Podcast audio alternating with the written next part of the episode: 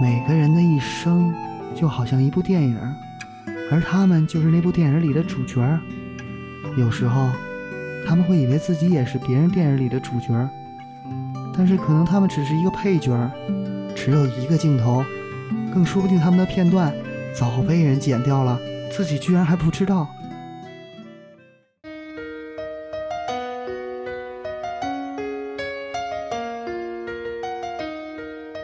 二零零八年五月十二日十四时二十七分开始，全中国的目光都集中在一个地方——汶川。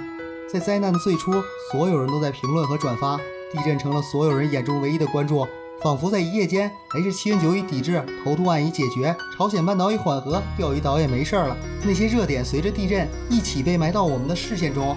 我们习惯了把热点放进购物车，然后消费完热情就被清零。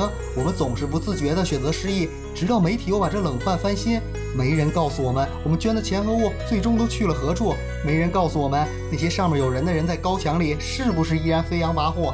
没人告诉我们，为什么发条微博都不能自己做主。没人告诉我们，那些不能说的名字，那些敏感的词们，他们有没有死得其所？没人告诉我们，那些人，那些事儿。后来都发生了什么？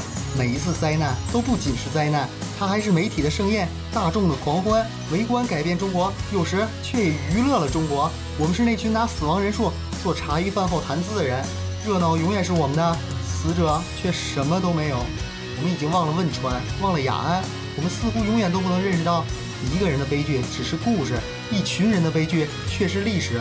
而我们到底是历史的见证者，还是仅仅对故事猎奇的人？现实不是电视剧，没有那么多千方百计想要揭穿真相的执着主角。